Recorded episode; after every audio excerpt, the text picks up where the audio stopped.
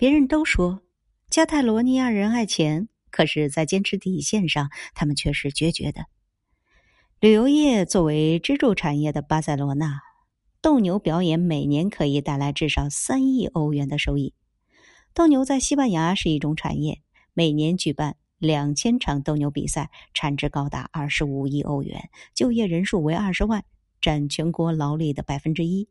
现在，西班牙国内有三百多个斗牛场，可想而知，这是一个多么巨大的产业链。从牧场上的工人、管理者、斗牛学校、斗牛场经纪人、斗牛士，到斗牛士衣服的制造商、斗牛纪念品生产设计人员，